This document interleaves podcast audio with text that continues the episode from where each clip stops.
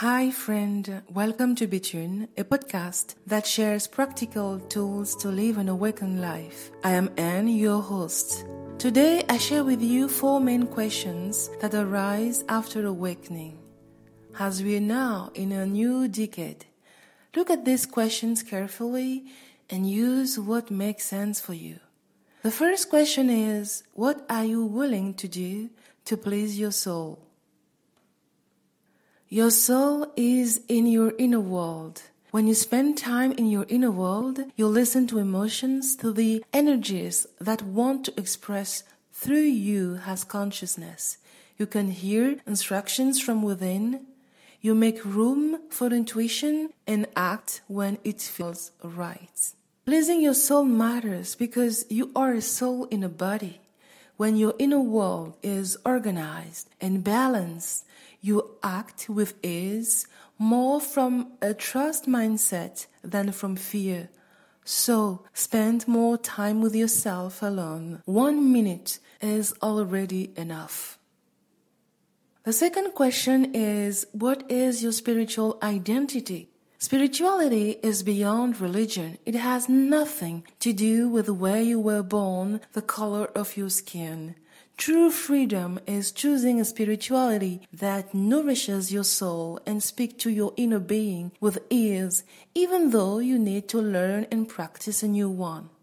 It is also essential because your spirituality impacts how you see the world and how you have always wanted to live your life. For instance, Zen is home for me.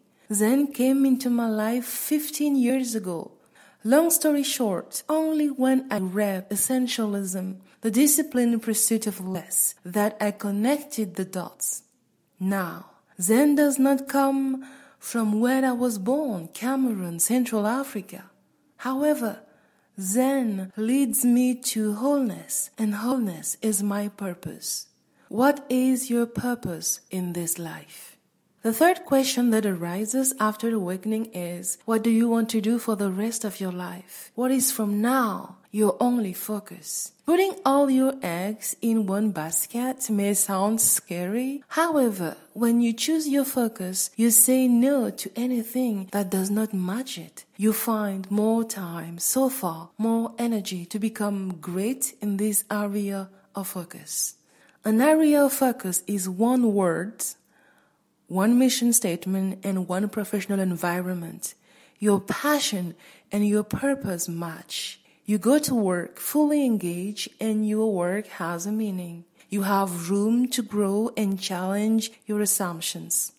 So, what is the focus that can give you hope, faith, progress, fulfillment, and a sense of contribution?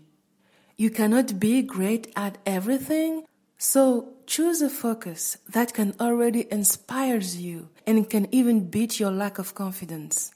Never wait to sign a contract to start working. The minute you decide what becomes now your focus, start and do it every day. Your area of focus will teach you the next step and so on. The day you wait to become ready never happens. The last question is what are your new foundations? This question is the toughest one. Indeed, after awakening, it is a reset. You are at point zero, just like a newborn. However, the newborn has less emotional baggage than you. You can't go forward unless you consolidate your inner house. Just like in your home, you know what to do, when, and how to do it. It is your sanctuary, right? Well, your inner house also needs to be taken care of based on the answers to the three above mentioned questions. We are encouraged to abide by the external world when our most important, our most powerful asset is our inner world. Everything that happens to you happened from within. Ease and disease, trust and fear, inner confidence or victim mentality. Only when we discriminate, acting from fear and to do like others, and acting to align with the soul's plan, then we truly see the tipping point. When you clarify your foundations, you need less willpower and motivation to do certain things.